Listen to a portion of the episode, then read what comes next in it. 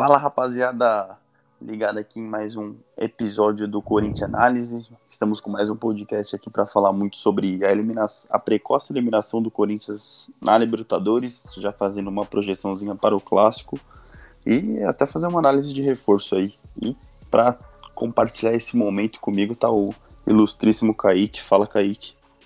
Salve tropa, bom dia, boa tarde, boa noite aí uma, mais uma eliminação precoce e mais aí um, uma freguesia estabelecida para o Guarani. Quiser já iniciar com uma análise do que você viu em Itaquera na última quarta-feira, à vontade. Cara, é, é o seguinte, começou com, com a todo vapor, né? Corinthians já ali fez o gol aos. Seguiu aqui a cartinha de fazer o gol aos 15 minutos de jogo, né? Os primeiros 15 minutos de jogo. E parecia animador. Ali, Kodunwan ali nos primeiros 15 minutos do primeiro tempo parecia, parecia animador, só que ao mesmo tempo o time estava sofrendo com vários cartões amarelos que o, o querido Nestor Pitana, para não falar alguma outra coisa, sobre, sobre esse árbitro. Não, pode falar, pode falar, mano. Passa vontade não. esse filho da puta desse Nestor Pitana tá, tá, tava aplicando, é, enfim, né? Aí a, a, desgraça aconteceu com os dois cartões amarelos do Pedrinho, que aí a gente pode debater a, a justiça ou injustiça desses cartões. E aí, antes do, da meia hora de jogo, né? Antes aí do, do, do fim dos dois terços ali do primeiro tempo. E prejudicou todo o andamento do jogo, né? Porque além de, de ser um homem a menos, é um homem que faz essa ligação com os dois atacantes que atuaram. E enfim, aí agora passo a bola para você para fazer essa, essa análise. Show de bola. Então, mano, eu ouvi, é mais ou menos isso daí também, né? Acho que não tem como a gente falar desse jogo sem citar esse grandiosíssimo juiz é, que apitou inclusive a última final da Copa do Mundo, por incrível que pareça, que cara interferiu diretamente no jogo. Eu não curto muito falar de arbitragem, mas é, não tem como, né? Tanto na ida quanto na volta, os lances capitais foram com interferência da arbitragem e pro, pro lado ruim da coisa, né? Eu, você até falou de debater os cartões do Pedrinho. Eu acho que assim, o, os dois ele deu margem para ser punido. Ok, mas o primeiro, poxa, cinco minutos, foi uma das primeiras fotos do jogo. O Pedrinho claramente escorregou. Acho que dava para poupar, sabe, um cartão amarelo ali. Agora, o lance da bicicleta fora da área, eu achei muita infantilidade do Pedrinho, assim, muita juvenice, talvez. Não juvenice, mas enfim. Achei que ele foi com muita vontade, um excesso de vontade bem, bem grande, cara. Acabou. Acabou afetando o resultado, né? Isso daí, porque o Corinthians estava muito, tava muito superior, muito superior, foi superior até o fim do primeiro tempo, até mesmo depois da expulsão, mas acho que com 11 contra 11 ali o Corinthians tinha teria chances maiores. Mas como o mundo não é assim, né? Corinthians fez um grande primeiro tempo aí, uma grande partida no geral, a melhor partida do Corinthians no ano, ao meu ver. Não sei, não sei o Kaique, mas o Corinthians mesmo com a menos não se abateu, foi para cima dos caras. Até no fim, teve vários cis nesse jogo, né? Teve uma cabeçada do Wagner Love ali, uma cobrança do Fagner na trave, tudo no primeiro tempo. Segundo tempo também teve uma bola que o Bozelli quase colocou para dentro. Enfim, teve outra chute do Fagner. Corinthians criou chances, mas voltou a ter dificuldade de balançar as redes, mas acho que assim, apesar de tudo, o rombo financeiro é gigante, puta clima de merda que ficou agora, né? O ano agora a gente depende de Campeonato Brasileiro, Copa do Brasil e do estadual, então dá uma brochada, né? É realmente bem broxante, mas não é o fim do mundo. O Corinthians eliminou, diferente das outras vezes, jogando bola.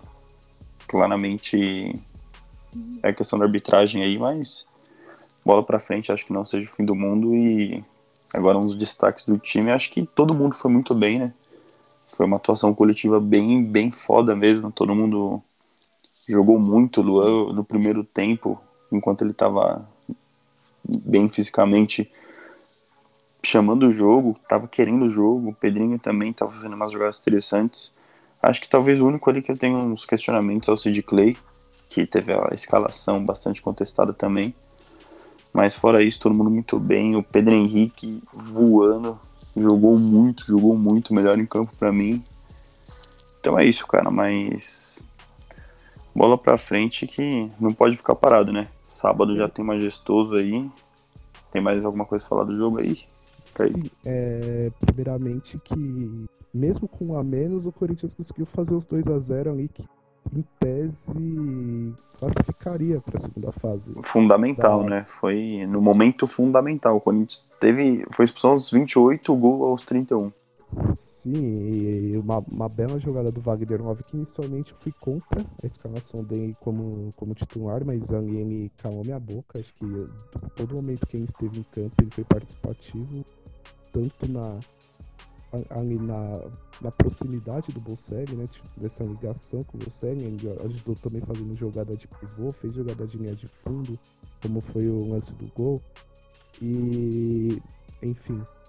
E é, falando sobre traçando sobre o jogo, foi a foi essa ideia mesmo. Eu eu achei uma boa atuação coletiva dentro das circunstâncias. Não, não que tenha sido uma, uma grande atuação coletiva propriamente dita, assim, mas dentro das circunstâncias de estar com o jogador a menos e de ter que correr atrás do resultado, é, mais de um tempo, né?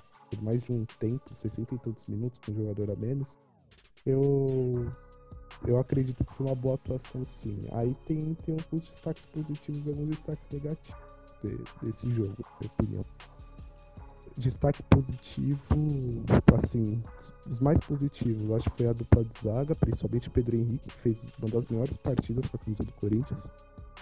Se não foi a melhor. É, eu, eu, gostei muito da atuação do Wagner 9. Fez a jogada do, do, segundo gol. E ele teve que correr por ele pelo Pedrinho ali no. Ali após a expulsão do Pedrinho. E Além disso, teve o Fagner também, né? Que fez. É, que acertou a bola na trave, que ali depois quase fez um gol no final do jogo também. Mas por outro lado, por, por ter essa questão física, né? De exigência física com a menos, alguns jogadores que, um, que ainda tem uma, uma, certa dificuldade física por falta de ritmo, porque ficou tempo parado como é o caso do 1 e do Sid Clay, acabaram sentindo muito no segundo tempo. O Sid Clay, por exemplo, ele não estava fazendo uma partida ruim no primeiro tempo. Ele fez uma partida boa até no primeiro tempo. Só que no segundo deu pra ver claro que cansou e ali no começo do segundo tempo o Guarani estava explorando muito o lado dele. Não sei se você percebeu isso também. Percebi, Kaique, concordo com o que você falou. Mas, assim, eu tenho uma ressalva sobre a escalação do Sid Clay. Eu, obviamente, eu manteria o Piton, tá voando, né? Sempre que foi testado aí. Começou como teste a temporada e sempre foi muito bem, muito bem mesmo. Até atualmente tá melhor fisicamente, mas é compreensível também a escolha do Sid Clay. Claramente, acho que o fator principal aí foi por ser cascudo, porque, por exemplo, se de repente o Piton leva uma bola nas costas, o Corinthians sofre o gol da eliminação. Cara, a gente conhece a torcida do Corinthians, a gente sabe como que é a pressão aqui. Piton dificilmente ia jogar com uma tranquilidade, sabe? Não ia, talvez não seria mais a mesma coisa. Poderia ser, mas é um, era um risco que eu entendo o Thiago Nunes ter poupado, entendeu? Eu, já aconteceu. O Léo Santos, por exemplo, apesar de ser um cara muito talentoso, ficou bastante marcado pela falha na Copa do Brasil há um tempo atrás, claro, devido às proporções, o Juninho Capixaba não era tudo isso, mas pô, o Juninho Capixaba falhou, também se queimou, o Guilherme, o Romão também, enfim, outros nomes que fazem eu entender melhor um pouco essa questão, mas sobre a escalação do Love, eu até falei aqui no último podcast que a gente fez, quando nosso amigo Andrew perguntou a escalação, eu falei que eu queria ver o Wagner Love e o Bozelli, justamente porque imaginando que o Guarani iria colocar um ônibus na frente da área, aquela linha de cinco que realmente eles fizeram. Cara, dois atacantes ali puxando a marcação abriria muito espaço para Luan e para o Pedrinho ali no meio, né? Até para o Cantilho movimentar ali. Ia ser bem interessante, apesar de não ter a profundidade que o Thiago Nunes tanto gosta no esquema tático dele, no desenho de jogo dele, mas os dois foram muito bem. O... Tanto que a jogada do segundo gol é emblemático, né? O Wagner Love faz aquela jogada tradicional dele, que no auge ele fazia, passa na frente do marcador que não pega nem, nem ferrando e tocou para o Bozelli, que, cara, de nove gols que o Corinthians fez essa temporada, o Bozelli participou de sete. Isso é bizarro, tá voando Monstruoso. muito, tá jogando muito o Bozelli, tá sendo essencial aí para esse time e entendendo muito bem o que o Thiago, Thiago Nunes quer, né? Mas, apesar de ter gostado, eu acho que o Thiago Nunes não vai manter o, essa dupla Wagner Nova e Bozelli apenas em jogos específicos, creio eu, né? Tanto que ele falou na entrevista pós-jogo ontem que gostou muito dos dois, mas que vai ver que não tal, deu indícios que não pretende utilizá-los no clássico de sábado. E mas foi um bom teste, cara. Agora o restante, o Cantilho é impressionante, né? Parece que tá em todo lugar ali. Mas o Camacho ali, essa dupla de volantes, realmente dá uma dinâmica muito diferente pro time. E, pô, o Luan, querendo ou não, também é diferente, mostra que é diferente. E fica essa frustração pro Pedrinho, né, cara? Porque talvez, muito possivelmente, foi o último jogo de Libertadores dele com a camisa do Corinthians e ficou essa marca, né? Que agora vai ser uma pressão maior. Não sei como tá a questão do Benfica, né? Tá encaminhado, mas ainda não tá totalmente concretizado. Então não dá para saber se o Pedrinho vai ser utilizado, se o de repente o Thiago Nunes vai alterar bastante esse lado, porque pô, é difícil também ser ter um jogador sabendo você construir um esquema, um estilo de jogo com um jogador sabendo que você vai perder ele, depois ter que mudar tudo e atrás de outro reforço. Mas entendo, mas tem que jogar, né, cara? O Pedrinho tá aí, é um uma ótima opção, melhores, melhores do que a que estão hoje. Então ele tem que ir pro jogo. Eu, apesar de ficar com o pé atrás nessa situação, eu colocaria ele para jogar. E, cara, é isso. Como eu falei, a perspectiva é boa. O Corinthians, falando um pouco dos últimos jogos também, com exceção do Mirassol ali, cara, e do primeiro tempo com a Ponte Preta, que o Corinthians teve 15 minutos ali, depois teve o apagão, lesão do Ramiro, do Ramiro, pênalti perdido e depois voou no segundo tempo. Cara, o Corinthians tem perdido, tem ganhado, tem empatado, mas tá jogando bola, cara, tá jogando para cima, tá indo para cima.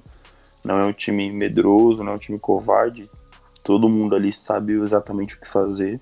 É questão de entrosamento, de ritmo de jogo, enfim, dessas coisas aí que agora é foco no Paulistão e nos campeonatos que restaram, né? Mas bom, já falamos bastante desse dessa catástrofe aí que aconteceu em Itaquera, né? Agora é levantar a cabeça e já pensar, olhar no horizonte, pensar no próximo jogo. Sábado às 19 horas tem o clássico contra o São Paulo no Morumbi, né? Torcida única. O que, que você pensa sobre esse majestoso aí, Kaique? Que você mudaria a escalação, manteria o Love? É obrigação do Corinthians ganhar? O Paulistão virou obrigação? O que, que você acha de tudo isso aí? Eu não, eu não enxergo o Paulistão como obrigação, né? porque não, não é o campeonato que vai ser crucial para o Corinthians né, nesse resto de ano. É, só, você falou sobre o Pedrinho, justamente tinha pego esse ponto em um, dos podcasts passados que claro que é um, é um jogador crucial para o elenco enquanto ele estiver no Corinthians. Mas o fato é que o Thiago Nunes fica naquela também pensando, pô, eu vou ter que. O Pedrinho é um jogador que ele vai ter que adaptar. Ele vai ter que integrar porque ele não fez uma pré-temporada com o time. Ele, tá, ele fez o primeiro jogo com o Corinthians na temporada. E enfim, você vai ter um jogador ali talvez por seis meses, vale a pena fazer toda esse, essa sistematização dele. E, bom, enfim, aí depois do, do jogo também, o Andrés deu uma entrevista lá falando que ainda não tem nada 100% certo com o Benfica, que o Corinthians fez a proposta do e que a negociação do, do Johnny Gonçalves, do Johnny Gonçalves é, era, era parar, né? Pedrinho, não era uma dependente da outra. Enfim, agora questão do, do, do Wagner Love com o Bocelli. É, eu manteria pro clássico sim. Eu manteria pro clássico sim. Porque não ficou aquela questão de dois jogadores de área parados, assim, enquanto acaba sobrecarregando os meias, os laterais, porque tem, tem dois caras. Ele trocava de posição com o constantemente, saindo da área, é, fazendo pivô, tanto que lá no lance do, do primeiro gol, segundo gol no, no jogo contra o Guarani, o, o Love caiu pelo lado para fazer a jogada de fundo, recebendo uma enfiada de Luan. Então eu acho que alguns dos melhores jogos do Corinthians nos tempos foi quando eles dois jogaram juntos. Também teve o caso do jogo contra o Independiente do passado. Que eles jogaram juntos e enfim, enquanto eles estiveram juntos, o time foi muito bem. E agora falando do Johnny Gonçalves, que pode ser quem estreie no clássico, tá como provável aí, tá, e o Thiago Nunes tem já decidido treino o Guilherme Love. A característica muda um pouco, que, que o Johnny Gonçalves é um jogador um pouco mais de lado, mas também joga. Pode ali quebrar um galho como centroavante.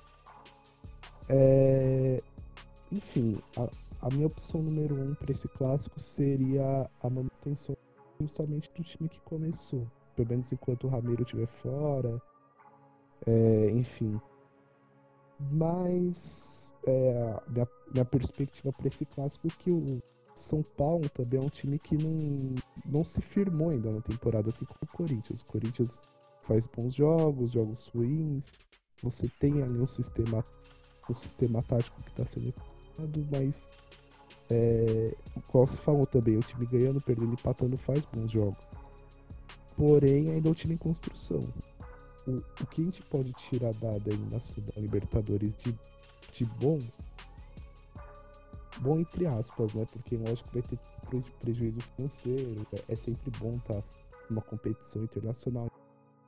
É que tem o fato de que é, Corinthians não iria sofrer numa fase de grupos, tendo em vista que eh, se chegasse de grupos, né, depois de se passasse pelo Palestino na segunda rodada aí da, da pré-libertadores e depois chegasse, se chegasse na fase de grupos, Corinthians tenderia a sofrer mais.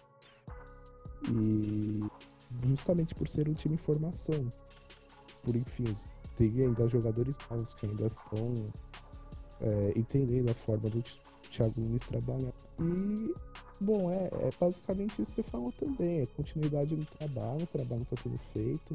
E a perspectiva para o restante da temporada é boa. É, eu não vejo o Paulistão como obrigação, mas eu vejo o Corinthians entrando forte no Campeonato Brasileiro e na Copa do Brasil, por exemplo. Não sei o que você acha. Bom, é, vamos lá. Eu concordo com o que você disse aí. Também acho que o Paulistão não seja obrigação, até porque, claro, seria bem bacana, tetra campeonato paulista inédito, né? Ser, de certa forma, interessante. Só o Corinthians vai estar focado 100%. De certa forma, tem essa, essa pressão, mas não é uma obrigação, porque o ano passado, por exemplo, o Corinthians ganhou o Paulistão e hoje a gente Claro, a gente lembra tudo mais, mas, pô, ficou muito mais. A temporada ficou muito mais marcada pelo lado ruim do que pela conquista do Paulistão, entendeu? Então acho que não é obrigação, obrigação, mas o Corinthians tem que evoluir, tem que. Tem que crescer, cara. Tem que crescer que a pressão vai diminuindo. E bom, sobre o clássico aí, eu acho que vai ser um jogo difícil, né? Vai ser Morumbi possivelmente vai estar lotado, 30 mil ingressos já foram vendidos aí para mais, né? O São Paulo vai vir babando aí, até porque os, como você bem falou, eles estão bastante pressionados, bastante pressionados não, mas o Diniz está sim bastante pressionado, acredito que uma derrota no clássico dificultaria bastante a situação dele lá. Mas enfim, vamos falar de Corinthians, né? Deixa os caras de lado. Eu acho que eu, diferente de você, Acho que eu não entraria com Wagner Love e Bozelli nesse jogo. Acho que isso. Acho que isso vai em jogos específicos também, apesar de eu gostar bastante dos dois e que realmente pode dar certo, eu acho que eles poderiam comprometer um pouco a recomposição do time. Acho que na hora da marcação ali, imaginando um São Paulo do Fernando Diniz jogando em casa, campo de ataque, tocando bola. Acho que vai ser, até por isso vai ser um jogo interessante, inclusive, mas por conta disso, dessa imposição física que a partida vai pedir, eu não entraria com os dois, dois atacantes. É, acredito que o Pedrinho vai ser a opção pela direita, né? Assumiu essa titularidade momentânea, pelo menos. Não acredito que o Pedrinho vai sentar. Demais, acho que o time vai ser o mesmo, o Sid Clay. E fica a dúvida aí pelo lado esquerdo, né? Tem a opção, claro, de ser o Wagner Love, dele repetir a escalação. Aí tem Everaldo, né? O Janderson também. Mas possivelmente, se for um dos dois, será o, o Everaldo. E aí tem o queridíssimo Johnny Gonzalez, né? Que não é Ione Gonzalez, todo mundo falava Ione, é, é Johnny. Ficou muito bem explicado isso, meu nome não é Johnny, né? Aí tem essa questão. Mas, cara, acho que o Corinthians tem chance de ganhar sim. Acho que uma vitória, inclusive, daria um up nesse time. O time tá precisando de um pouquinho de confiança também. Dá para sentir um pouco. E, cara, aos supersticiosos aí, né? Em 2011 o Corinthians perdeu pro Tolima, foi eliminado, puta vexame. Jogo seguinte pegou o Palmeiras e, cara, gol do Alessandro ali, acho que ninguém nunca vai esquecer. Foi uma puta vitória ali que mudou a cara do time. Chupa do placa ali.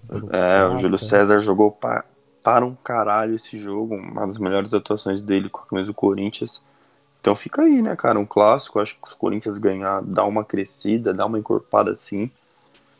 E agora que só tem isso, fica isso daí, né? Aí, bom, você falou do Ramiro também, o Ramiro, aproveitando que estamos aqui, o Ramiro apareceu em campo pela primeira vez depois da lesão dele no CT lá, né? Nessa, na última quinta-feira, ontem, né? Ele deu um trotezinho ali por 15 minutos do lado do preparador físico, bem devagarzinho, foi tá iniciando um processo aí.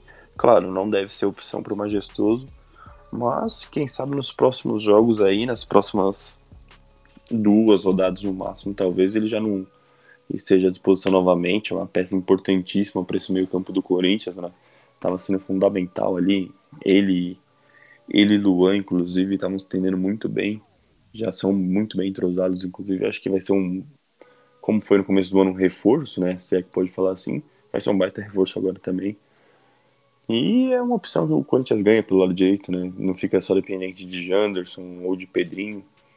Mas acho que tanto Pedrinho, voltando um pouco com o jogo Guarani, tanto o Pedrinho quanto o Ramiro, como aconteceu na quarta, vão potencializar acho, o jogo do Luan, vão deixar ele mais solto, mais próximo da área.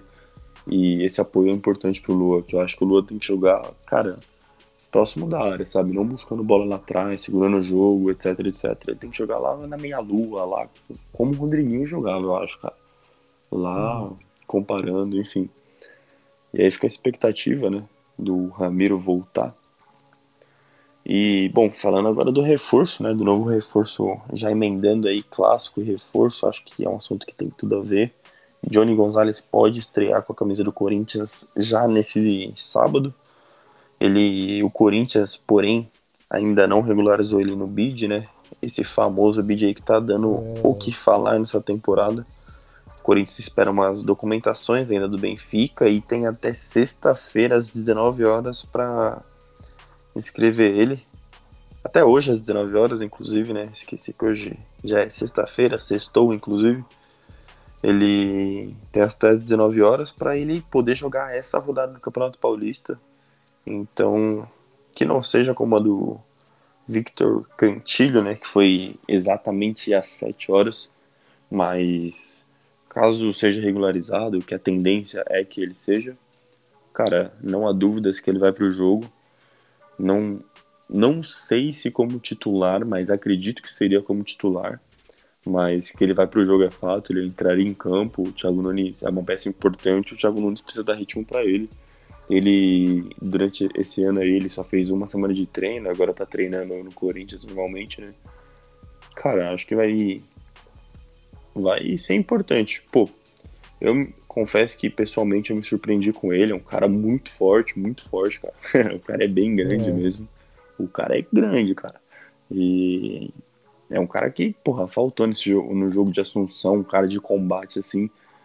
E o que ele mostrou. Taquera, né? jogo de é, então, também. seria fundamental. E ele mostrou que, pô, ele é, nos treinos pelo menos, ele é rápido, bem rápido e muito raçudo, tem muita vontade, cara. Tem muita vontade. Só que peca na finalização ainda. Mas vai ser importante, acho que chega para ser titular e chega para ser uma boa opção também, né? Não sei o que você acha dele aí, se quiser fazer uma análise, já comentou por, já falou dele aí, mas é, eu acompanhei um pouco da na na temporada anterior dele, que jogou pelo Fluminense, não, não, é um jogador de muitos gols, como você falou tem, tem certos problemas de finalização. Mas ele é um jogador muito versátil. E em, em faz aquela questão que, que Thiago Nunes gosta, e até o Andrew fala nos podcasts passados, que Thiago Nunes gosta de jogadores que participam de todas as fases do jogo. Então, são muito participativos durante o jogo. E é o caso do Johnny Gonçalves. Ele, ele ajuda a marcação, ele é um jogador é, ali que é meio que pau pra toda a obra ali, no sistema ofensivo. Ele, se precisar, com o Caio centroavante, ele joga, ele joga dos dois lados do campo também. É, você falou também, é um jogador muito forte, muito veloz, né? O Daniel Speed. Speed Gonçalves e enfim, então Não sei da onde tiraram o que ele é Speed, né? Ele era Speed no Fluminense já, mano. Porque, pô, é, Speed era o Mendonça, né, cara? É, então, no, no, no Fluminense chamava ele de também. Pior que chamava. E chamava desde o do Júnior Barranquinha, né? Que inclusive ele jogou junto com o Cantígio no, no Júnior Barranquinha. E, enfim, é um jogador também de muita impulsão. Ele fazia muitos gols de cabeça. Assim, né? E além de ter uma grande força física, é um ótimo cabeceador. Então, e cara, de, na, isso na que você falou, acho, acho muito importante também, que diferente dos pontas do Corinthians, né, do Everaldo, do Pedrinho, ele é um cara que pisa bastante na área, né, ele se movimenta Sim. muito, e ele aparece com certa frequência ali no meio da área como centroavante mesmo, né. Sim, e, por exemplo, você jogar junto, você no caso de Júnior, peraí, o Johnny jogar junto com o Pedrinho, é, do, do lado inverso, por exemplo, que o Pedrinho gosta de fazer essa inversão nas costas do, do lateral para chegar um jogador no, na diagonal para finalizar, é uma jogada que pode dar muito, muito certo enquanto o Johnny Gonzalez estiver em campo. E, enfim, ele tem aquela característica de. Aqui, ó. Eu vou até apelar pro saudosismo do Andrew com o Romero. E o Romero é esse ponta que gostava muito de pisar na área também, quando era permitido. Quando ele era obrigado só a marcar lateral e ele era um ponta bem. que fechava bem perto do gol também para receber esse cruzamento. Então, acho que desde então o Corinthians não teve ponta com essa característica. E, enfim, acho que eu acho que ele chega para acrescentar com essa característica ou enquanto titular ou enquanto, enquanto titular assim firmado, né? Ou é enquanto uma opção, uma variação tática, mas é, acima de tudo acredito que ele tem a característica, as características, é um conjunto de características para cair nas graças da torcida. Não sei o que você acha aí. Boa, não, eu concordo. Vai ser um cara Inclusive, é até curioso que você falou, né, que ontem a gente estava lá no treino, aí numa, na resenha, fora, enquanto o treino rolava, todo mundo concordou que ele lembra muito o Romero, assim, pelo menos nos treinos, assim, cara, é um cara muito raçudo, corre, sabe, corre como se não houvesse amanhã, vai pro ataque, volta pra defesa, e carece de uma finalização só. Mas é um cara muito raçudo que eu acho sim que, claro, tem suas limitações, mas se entendeu que é jogar no Corinthians, se entendeu o esquema, pô, pode cair nas graças, cara. O cara é raçudo, como você falou, forte e, meu, versátil, né? Eu acho importante dele, ele é versátil. Não sei se vai ser o caso, mas ele pode ser ele pode ser usado até como centroavante, atacante de referência, os dois lados, de repente até como um falso novo ali no meio. E cara, vai ser muito interessante de repente ter Pedrinho, Luan e Yoni Gonzalez, porque o Luan ele atua pela, pelo lado esquerdo do, do ataque, né? O Pedrinho também pode atuar pelo lado esquerdo, também pode atuar centralizado. O Ione atua em todas também. Então, cara, vai ser interessante ver isso, né? Porque, como você falou, são variações táticas. O Corinthians tem, diferente do ano passado, acho já é uma outra perspectiva, um outro olhar. E isso anima, cara, isso anima. E bom, vamos ficar na espera que ele seja regularizado. Aproveitando esse assunto de regularizado, o Corinthians aí tem quatro vagas ainda para inscrever. Tem mais quatro jogadores para inscrever no Campeonato Paulista. Levando em conta que dois são Pedrinho e Johnny Gonzalez, quem seriam os seus outros dois inscritos, meu querido amigo? Uh, quais poderiam os dois Ó, Léo Santos não tá inscrito. Marlon, não sei se você quiser considerar o Marlon ou desconsiderar. Léo Santos, Danilo Avelar e o Angelo Arauz, né? E claro, tá. Não sei, é bom. O Corinthians está muito bem, muito próximo de, de mais um reforço, né? Que é o Ederson. Seria ali para atuar como segundo volante, também faz um primeiro volante. Poderia ser mais uma opção, aí seriam três opções assim, faltando uma vaga. Enfim, quem, quem desses daí, dois desses daí vocês escolheriam? Você escolheria, É, bom, vou, vou primeiro mencionar o Ederson, né? Porque ainda não, não está não está contratado, é uma, é uma possibilidade de contratação. Assim, acho que semelhante ao Johnny Gonçalves, ele é um jogador que acabou se destacando por estar em um elenco fraco, um time fraco, entendeu? Mas não deixa de ser um bom jogador, seria, não deixa de ser um, um jogador interessante. E poderia ser um desses inscritos aí. Mas agora eu acho que uma, uma dessas vagas vai acabar recaindo no, no Arauz. Acho que com certeza vai, vai ser um, uma, uma dessas vagas, porque. É, até porque o Thiago Nunes está bem, tá bem interessado em ver como, como ele pode atuar. Está bem é, esperançoso. Ele fez um, um pré-olímpico bom, um Chile que não era aquelas coisas, né? Mas ele, ele se destacou, ele se mostrou um jogador ali que ele tem uma, uma noção de atacar o espaço, né? Ele sabe jogar muito, ele aprendeu, não sei, a jogar muito bem sem a bola. É, e quando ele tá com a bola no pé também, desenvolveu uma ótima visão de jogo, assim, que, que ele era camisa 10 aí no Chile, né? Era um jogador de destaque e tal. E, enfim, acho que uma a outra vaga aí poderia ser do poderia ser do Ederson, no caso, que seria aí para traria uma, uma, uma característica um pouco parecida com a do Camacho, por exemplo, para enfim, para substituir o Camacho, uma possível.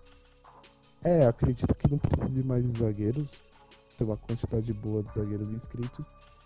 E enfim, tem que ver também a questão, não sei, o Diego Macedo tá. Diego Macedo não Michel Macedo, nossa, eu soterrei, eu ressuscitei o Diego Macedo. Foi longe agora, hein, mano? Foi, mano. É, os dois são lateral e de qualidade questionável, então. Bem questionável, por sinal. É. Então, Michel Macedo tá inscrito? Felizmente está. Ou infelizmente para alguns. Né? Cara, eu sinto lhe informar, então, que você vai ter uma decepção com o Arauz. Ele não vai ser inscrito no Campeonato Paulista. Essa é a informação quente do dia. Ele não deve ser inscrito, né? É ruim cravar assim, porque a gente não sabe o dia de amanhã, pode machucar alguém, enfim, mas ele não deve ser inscrito. A tendência é que ele não seja inscrito. O, o Thiago falou que avaliar ele e tudo mais, né? Mas a informação que eu tenho, pelo menos, é que ele não deve atuar nem pelas beiradas do campo, lá no ataque, e nem que muita gente falava que ele podia fazer uma, um papel do Pedrinho, enfim, etc. E nem como segundo volante. Logo, ele teria que brigar por espaço ali com o Luan. Ele iria jogar na frente, cara. E como a concorrência é grande, ele não deve ser inscrito, deve se atuar, jogar só no Campeonato Brasileiro, a não ser que algo mude drasticamente no Corinthians e ele seja inscrito, mas a princípio é que ele não seja.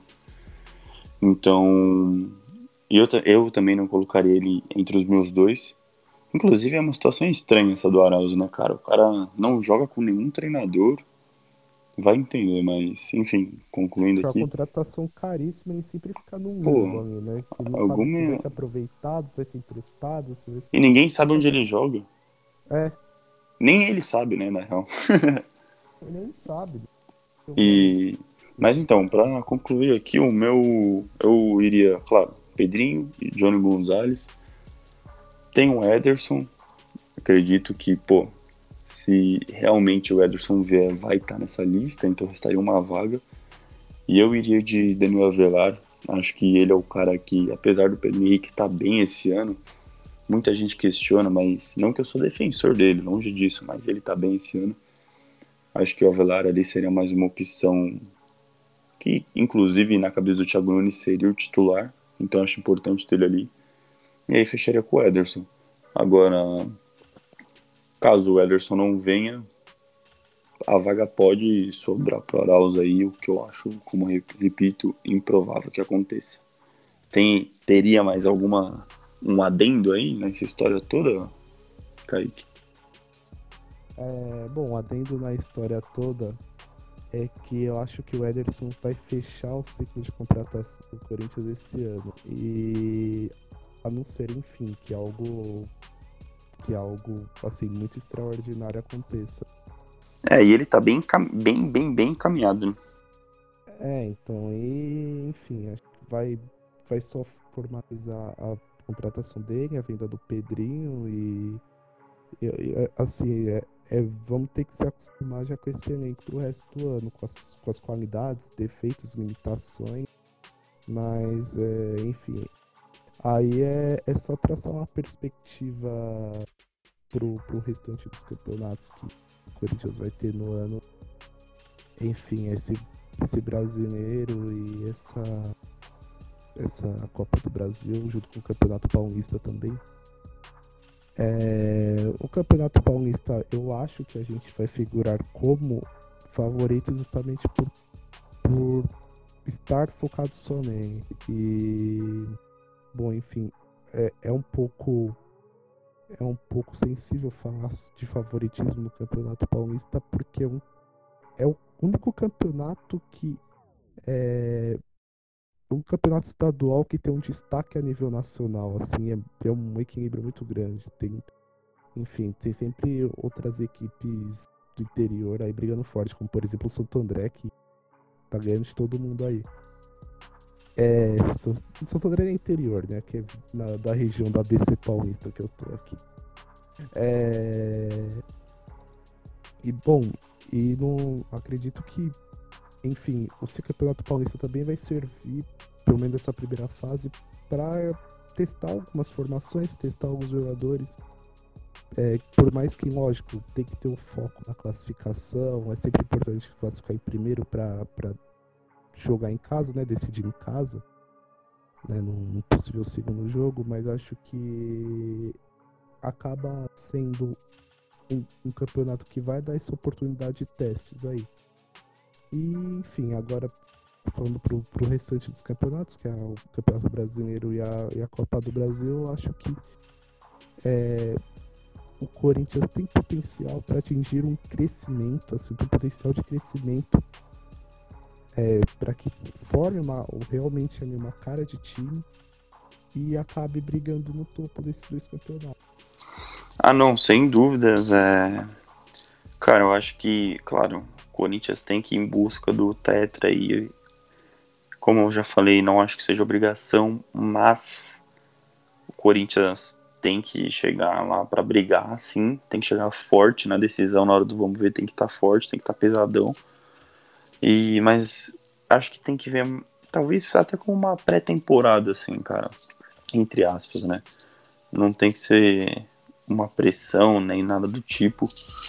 Então, vai ser muito importante para o Corinthians se entrosar, ter dar sequência a um time, a uma base. E, cara, apesar do Flamengo de hoje a, a gente falar, caralho, vai ser foda tirar esse título do Flamengo, os caras têm elenco. É difícil, mas por que de repente não brigar para um brasileiro? Corinthians não focar, não engatar uma sequência de vitórias aí, não tá com um time redondinho. Cara, o elenco tem suas limitações. Não tô falando que vai ser campeão brasileiro, mas tô falando brigar. G4 eu acho que assim, é, é obrigação. G4 é obrigação, G4 cara. É, real, é obrigação mesmo. Mas eu acho que dá sim pra gente brigar pelo título. E aí a Copa do Brasil, que eu acho que vai ser torneio do ano. O Corinthians vai apostar todas as fichas nesse torneio. E fica a expectativa, cara. Seria muito importante, que nem o Andrés falou ontem, que o Corinthians deixou de lucrar 20 milhões, que tá, estava previsto no orçamento. Se o Corinthians chegar até a final da Copa do Brasil, supre isso, entendeu? Mas, claro, o Corinthians podia chegar na fase de grupos e na final da Copa do Brasil. Podia, mas isso não foi o que aconteceu. Então, é aceitar a realidade e pensar no que pode melhorar, no que não pode e tentar achar os defeitos. Mas, bom, acho que esse podcast serviu mais como um desabafo, né, cara? Tinha muita coisa entalada. Acho que já estamos beirando 50 minutos aqui de programa. Queria, acho que já dá para apagar as luzes desse episódio. Opa senhora, rendeu, rendeu e agora esperar o clássico que certamente depois do clássico estaremos de volta aí com mais um programa, um episódio aí para vocês ouvintes apreciarem. Não sei se comigo e com o Kaique, mas certamente com alguém. então em todas as plataformas possíveis aí. É, todas. Instagram, porra toda. Compartilha no grupo no grupo dos. Mano, aqueles amigos corneteiros ali, ó. Solta nesse grupo aí, pai. Vai pra cima, mano. Sem medo. Vamos que vamos. E é isso. Quer fazer o. finalizar aí, Kaiqueira? Bom, é isso. Até o próximo. É, tô ansioso já pelos próximos. Sei como tô ansioso pelos próximos. O, o próximos jogos do Corinthians, né? Como vai ser esse desenrolar. Vai melhorar, cara. Vai melhorar. Como vai ser esse majestoso aí também. Logo vamos ver. Ah, inclusive, inclusive eu já tava esquecendo, cara. Termina com o seu palpite, aquela cravada, cara. Palpite monstro. Palpite monstro vai ser aquele 1x0 Corinthians. Gol do, gol do Pedrinho, vai ser a redenção. Uh, a redenção. Nossa, aí seria. Gol do Pedrinho, ele vai comemorar na frente da torcida, pede calma pra torcida dos caras. Aí seria paraíso, hein? Vai, vai fazer o gol e vai pegar no choro, assim. Meu Deus. Bom. Vai chorar, assim, de emoção. O meu palpite é 2x0 aí. Corinthians acho que vai para cima, vai mordido para esse jogo, vai querendo ganhar. E tem que ganhar, cara. Vamos para cima, vamos tentar esses três pontos aí que é importante pro campeonato. Esqueceu que já passou. 2 a 0 Corinthians. Mauro Bocelli e Johnny Gonzalez, pai. Ah, não. É que eu não sei se ele vai ser regularizado, né? Esquece essa porra aí. Mauro Bozelli e. E. Lua, pai. Luazinho vai fazer o dele, vai começar a cair nas graças da torcida e calar esses cornetas aí que já tá enchendo o saco já. Então é isso. Acho que fechamos por aqui. Mais um Corinthians Análises aí para vocês. Como já foi adiantado, se inscrevam aí. E é isso. Até a próxima. Valeu, Kaique. Até a próxima. Tchau, tchau. Valeu pela oportunidade aí. Valeu. Nós. Vai, Corinthians. Nós. Vai, Corinthians.